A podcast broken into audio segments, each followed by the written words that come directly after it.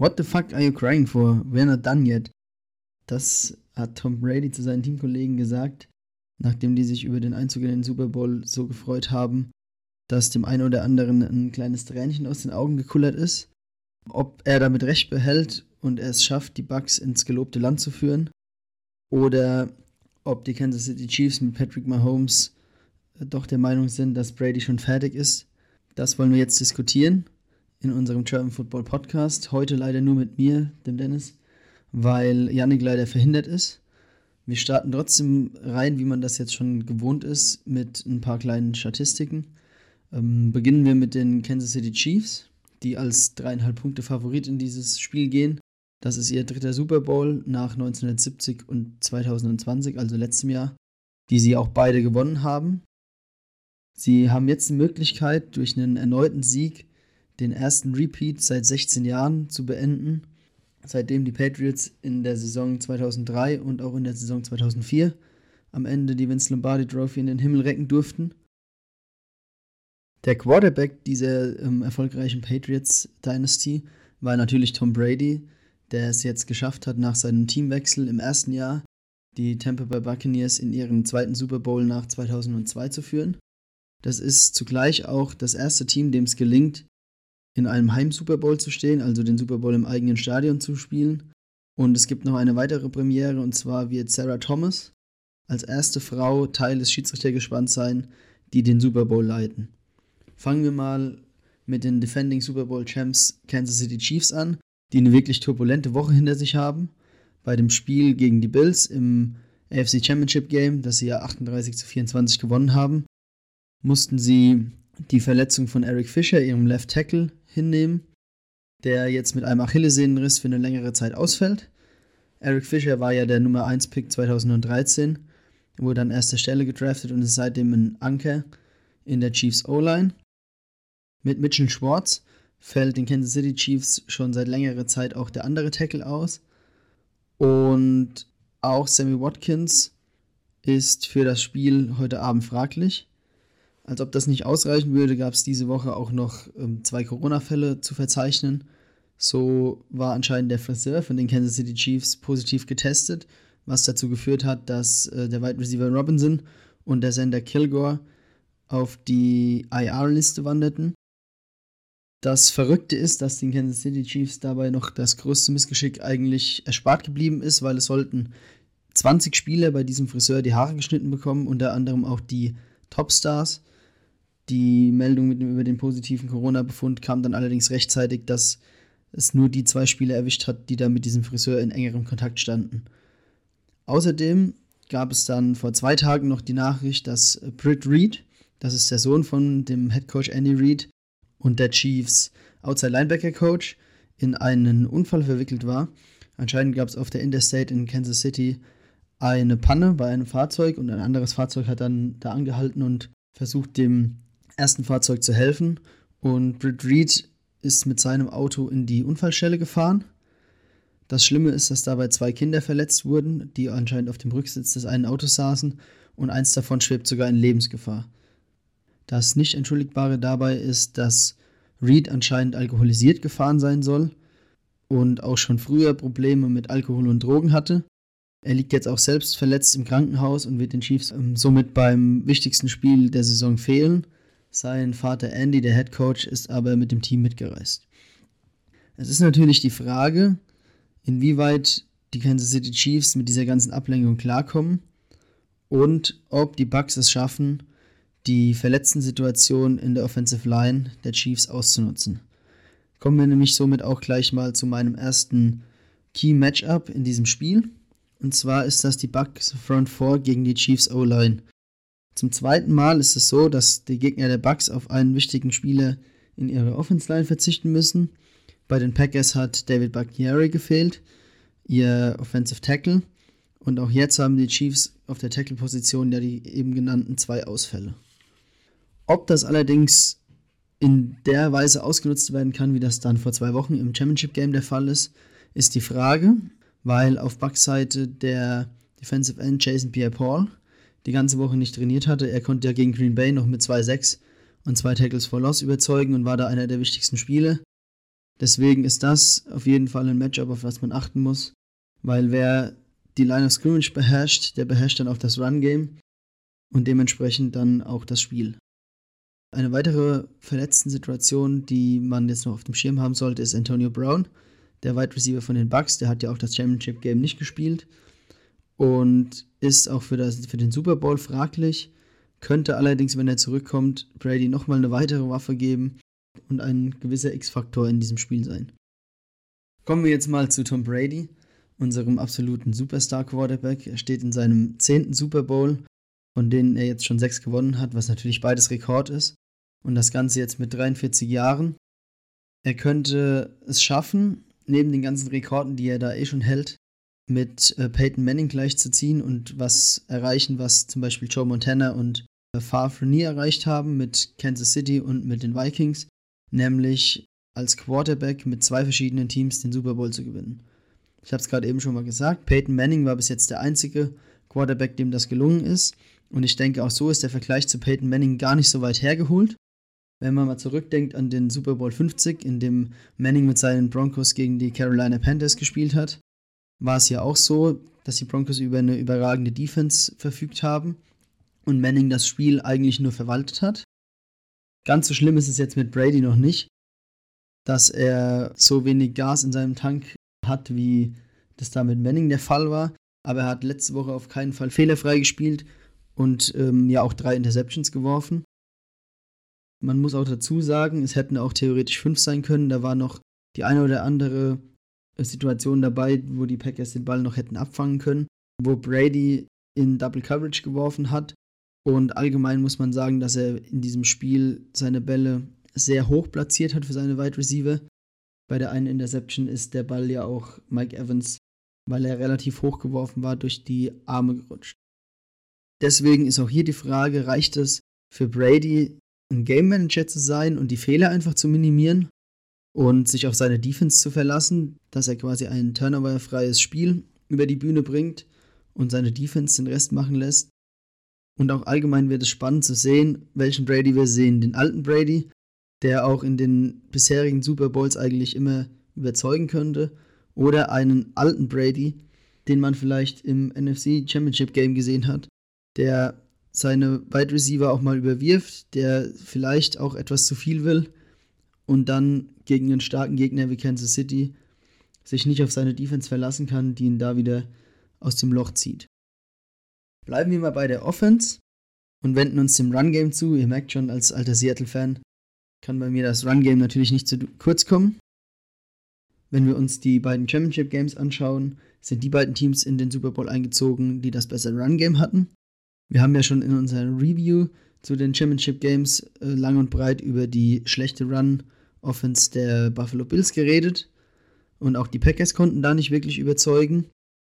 Ich habe eine ganz interessante Statistik rausgesucht und zwar haben die letzten fünf Jahre immer die Teams, die den Super Bowl geholt haben, auch für 90 Yards gerusht. In den letzten drei Super Bowls war es sogar so, dass die Super Bowl-Sieger jeweils mindestens 125 Yards über den Boden gemacht haben. Deswegen denke ich auch, dass in dem Spiel, in dem die beiden Offenses sehr passlastig sind und da auch die größten Waffen haben, trotzdem das Run-Game eine gewisse Rolle einnehmen wird, mit einem Vorteil für die Bucks. Sie haben zwar in ihrem Championship-Game nur für 76 Yards, also weniger als diese gerade genannten 90 Yards gerusht, und die Chiefs für 114. Wenn man aber bedenkt, dass bei den Chiefs ein langer Run dieser Endaround von Nicole Hartman war, mit dem sie 50 Yards gemacht haben, sieht das Ganze natürlich auch schon wieder anders aus. Außerdem muss man sagen, dass auf der Seite von den Kansas City Chiefs die beiden Running Backs Clyde Edwards Hilaire und Le'Veon Bell angeschlagen sind.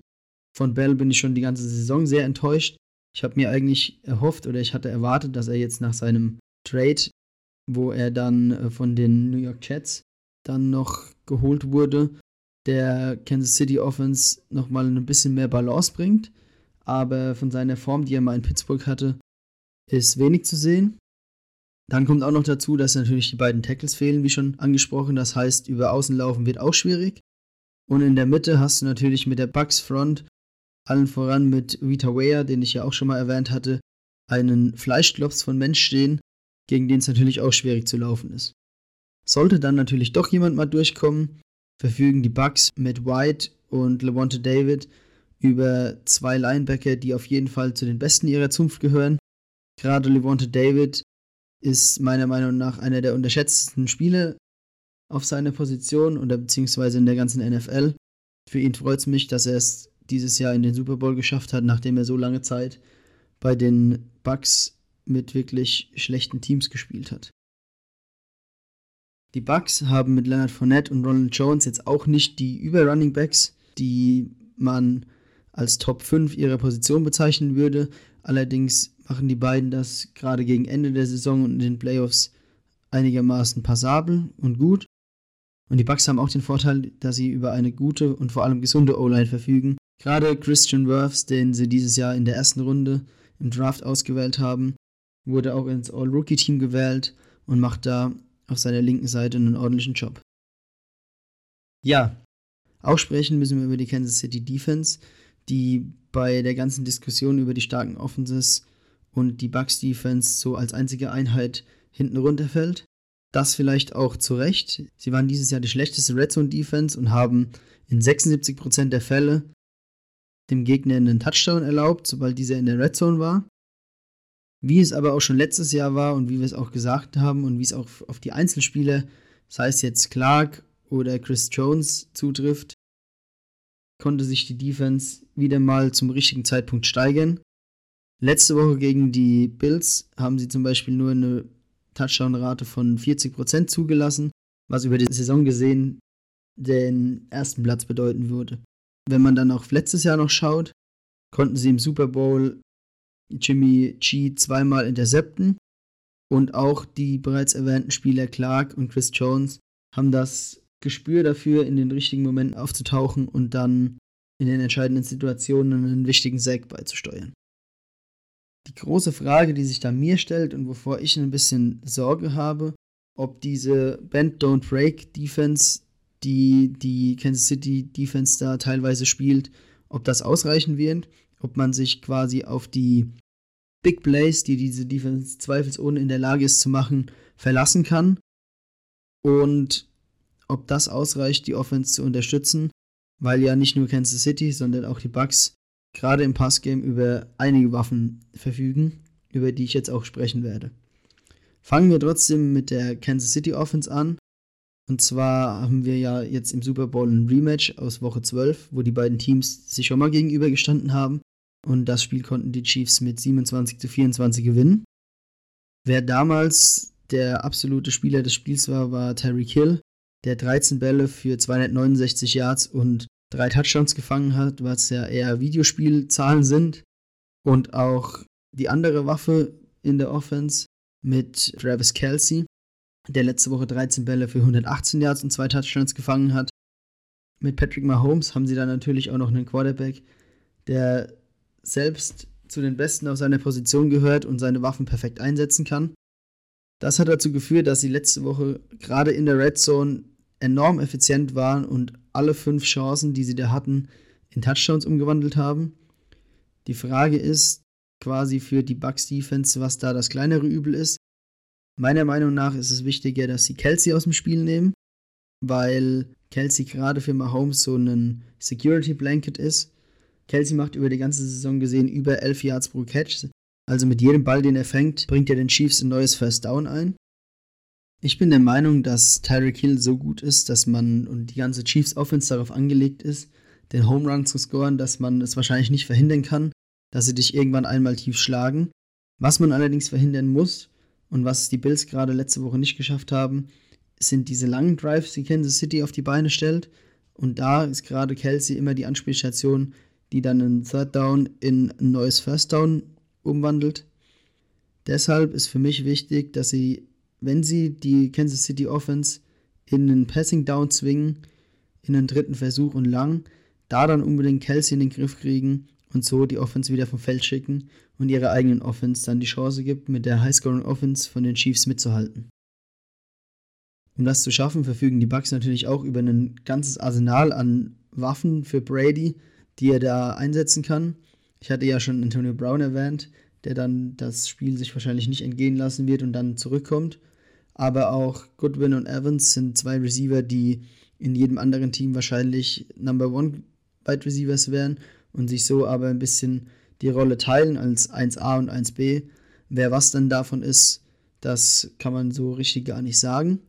Gerade mit Evans haben sie einen Spieler, den ich persönlich sehr lange schon beobachte, der zusammen mit Johnny Mansell in der Offense der Texas AM University gespielt hat und mir da schon aufgefallen ist, wegen seiner Größe und weil man ihn wie einen Basketballspieler immer hoch anspielen kann, was ja Brady auch vor zwei Wochen ausgenutzt hat zu einem Touchdown. Godwin ist dagegen eher der schnelle Receiver für die tiefen Routen, aber beide sind mit Händen ausgestattet, die es ihnen erlauben, auch Pässe, die vielleicht nicht direkt auf die Nummer geworfen sind, zu fangen. Wenn dann gar nichts mehr geht, und das war auch bei dem Championship Game der Fall, hat dann Brady immer noch seinen Gronk bei sich, der dann auch in dem Spiel gegen die Packers dann in der entscheidenden Phase mal einen Ball gefangen hat für ein neues First Down, was dann zu dem Field Goal geführt hat und das Spiel zu einem Two-Score-Game gemacht hat. Meiner Meinung nach ist es aber so, dass die reine Pass-Offense von den Tampa Bay Buccaneers nicht mit der Pass-Offense der Kansas City Chiefs mithalten kann, weil gerade Mahomes das nochmal in die Richtung der Kansas City Chiefs kippt. Wenn dann jetzt noch Sammy Watkins als dritter Wide Receiver für die Chiefs zurückkommt, ist das auch nochmal ein Punkt. Ich weiß nicht, wer sich noch letztes Jahr an den Super Bowl erinnert, dass es da auch eine Situation gab, wo Sammy Watkins gegen Sherman einen ziemlich entscheidenden Catch gemacht hat, um dieses Comeback gegen die 49ers dann komplett zu machen. Zum Abschluss möchte ich dann nochmal auf einen Punkt eingehen, über den man vielleicht gar nicht so viele Worte verlieren muss, und das ist nämlich das Coaching. Meiner Meinung nach geben sich da die beiden Coaches fast gar nichts. Wir haben zwei super erfahrene alte Hasen, die jeweils zweimal den Super Bowl gewonnen haben. Andy Reid einmal den Super Bowl letztes Jahr geholt und einmal als, als Assistent bei den Packers. Er coacht seit mittlerweile 39 Jahren und ihm gegenüber Bruce Arians, der zweimal als, Assistant in Pittsburgh Super Bowl Champion wurde und sogar seit 45 Jahren schon an der Seitenlinie steht. Der hat direkt, ähm, nachdem er im College für Virginia Tech gespielt hat, wo er immer noch den Rekord für die meisten Rush-Touchdowns als Quarterback hält, so nebenbei mal erwähnt, 1974 dann mit dem Coachen da angefangen und ist dann den meisten wahrscheinlich auch als Head Coach von den Arizona Cardinals noch im Kopf. Ist dann diese Saison zusammen mit Brady zu den Bucks gewechselt, nachdem er davor arbeitslos war. Und hat sein Team da natürlich auch direkt in seinem ersten Jahr, ist ja nicht nur Bradys erstes Jahr, in den Super Bowl geführt. Für mich ein kleiner Trumpf auf Seiten der Coaches bei den Kansas City Chiefs, weil sie mit Eric Bieniemy einen sehr, sehr kreativen und guten Offensive Coordinator haben, der sich natürlich auch immer gerade in der Red Zone kuriose und sehr freche Spielzüge ausdenkt, die aber in 90% der Fälle funktionieren.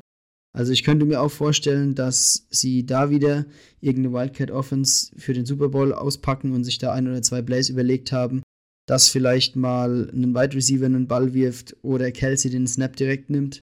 Und davon kann man eigentlich ausgehen.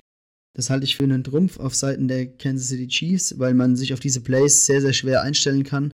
Gerade wenn man sich die letzten Super Bowls anschaut mit dem Pass von Trey Burton auf Nick Foles gegen die Patriots, sieht man, dass man sich auf solche verrückten Spielzüge natürlich nur schwer vorbereiten kann. Und auch wenn man sich die Atlanta Falcons anschaut, die ja auch über einen überragenden Offensive Coordinator verfügt haben, als sie in den Super Bowl eingezogen sind. Und wie die Offense jetzt danach, nachdem er zu den San Francisco 49ers gewechselt ist, an Durchschlagskraft verloren hat, ist es schon sehr wichtig, über einen überragenden Offensive Coordinator zu verfügen ja, kommen wir zum Ende der Solo-Session mal zu meinem Tipp. Ich glaube, dass das ein guter Super Bowl wird mit einem langsameren Start, als man es vielleicht vermuten könnte. Am Ende wird sich meiner Meinung nach Brady die Krone aufsetzen und die Bucks zu ihrem Super Bowl-Sieg in ihrem Heimstadion führen. Das hat weniger mit ihm selber zu tun. Ich glaube eher, dass einfach die Defensive Line der Tampa Bay Buccaneers und die Defense allgemein ein bockstarkes Spiel hinlegen wird. Das ist eine Defense, die die Kansas City Chiefs so in diesem Jahr wahrscheinlich noch nicht gesehen hat. Die haben auch schon die hochgelobte Green Bay Packers Offense auseinandergenommen. Und gerade, dass beide Tackles fehlen, ist natürlich sehr ungünstig. Ich kann mir vorstellen, dass Brady fehlerfrei spielt im Gegensatz zu, zum Championship Game, dass er vielleicht höchstens eine Interception wirft und ansonsten sich da auf seine Defense verlassen kann, dass sie ihm den Rücken frei halten dass sie ihm eine gute Startposition für seine Drives verschaffen und er dann so nicht über das ganze Feld marschieren muss, um die Bugs in die Punkte zu führen. Ich denke auch, dass die Bugs die Linebacker haben, um Kelsey nicht komplett auszuschalten, aber gerade mit Levante David jemanden haben, der sich gut gegen Kelsey zur Wehr setzen kann. Auch die Safeties von den Bugs sind nicht zu unterschätzen dass man so mal Holmes vielleicht ein bisschen diese Sicherheitsanspieloption über die Mitte wegnimmt. Wenn das die Linebacker der Bucks nicht schaffen, wer sonst? Und natürlich verfügen die Bucks, wie ich es ja schon gesagt habe, meiner Meinung nach über das bessere Run-Game und haben somit insgesamt ein gutes Paket, um Kansas City zu schlagen. Ich denke, sie können lange Drives spielen mit dem Run-Game. Dann haben sie einen Brady, haben einen Gronk, der es dann vielleicht auch schafft, in den Third-Down-Situationen vielleicht die gleiche Rolle zu übernehmen, die Kelsey in der Kansas City Offense hat.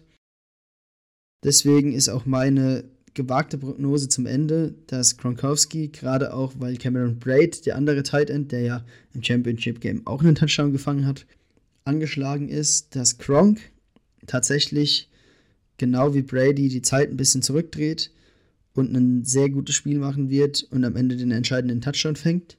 Ich glaube, dass das Spiel dann am Ende knapp steht, dass Brady am Ende aufs Feld kommt und vielleicht den Game-Winning Drive zum Super Bowl-Sieg dirigieren kann und das Ganze mit einem Pass auf Gronk beendet, sodass alle neuen Spieler, die die Bucks da geholt haben, entscheidend dazu beitragen werden, das Ding zu gewinnen. Mein Tipp ist damit ein 27 zu 24 für die Bucks. Ich bin mir bewusst, dass Kansas City wahrscheinlich das beste Team ist in der Liga glaube trotzdem an den Upset und tippe somit das Ergebnis genau rumgedreht zu dem Spiel in der Regular Season, bei dem die Bucks am Anfang hoch hinten lagen und dann nochmal nah rangekommen sind und das Ganze fast noch gedreht hätten. Ich glaube, dass Kansas City auch wegen der Ablenkung diese Woche vielleicht nicht so heiß in das Spiel reinstarten kann, wie es da in der Regular Season der Fall war und dass das dann hinten raus den Bucks zugutekommt, dass sie das Ding am Ende nach Hause schaukeln und als erstes Team in ihrem eigenen Stadion nicht nur antreten, sondern den Super Bowl auch gewinnen werden. Brady steigt, wenn er das Ding dann wirklich holt, nochmal eine Stufe höher auf. Er ist ja jetzt schon eigentlich mindestens eine Stufe über allen anderen Quarterbacks und zementiert sozusagen seinen Status als GOAT. Ein kleines Shoutout an meinen Kumpel Phil, der mich hochgenommen hat, nachdem wir die Championship Games beide falsch prediktet haben. Hier hast du jetzt meine Vorhersage, dass Brady gewinnt. Das ist ja das, was du mir direkt als kleinen Tipp nach den zwei anderen Spielen schon geschrieben hast. Diesmal glaube ich dir. Ich habe meine Fehler eingesehen, dass man nicht gegen Tom Brady wetten sollte und glaube, die Bucks holen das Ding. Ja, das war's dann von mir. Wieder vielen Dank fürs Zuhören. Ich hoffe, dass bei der Review wir dann wieder mit voller Stärke unterwegs sind. Müsste so sein, dass Yannick und auch Bonnie dann wieder mit dabei ist, dass wir das Ganze dann nicht so Free Solo-mäßig, sondern wieder mit einem bisschen mehr Dialog erörtern können. Wünsche euch allen einen super guten Super Bowl. Hoffe natürlich auf viele Punkte und dass meine Prognose dieses Mal vielleicht richtig ist. Dann haltet die Ohren steif und ciao.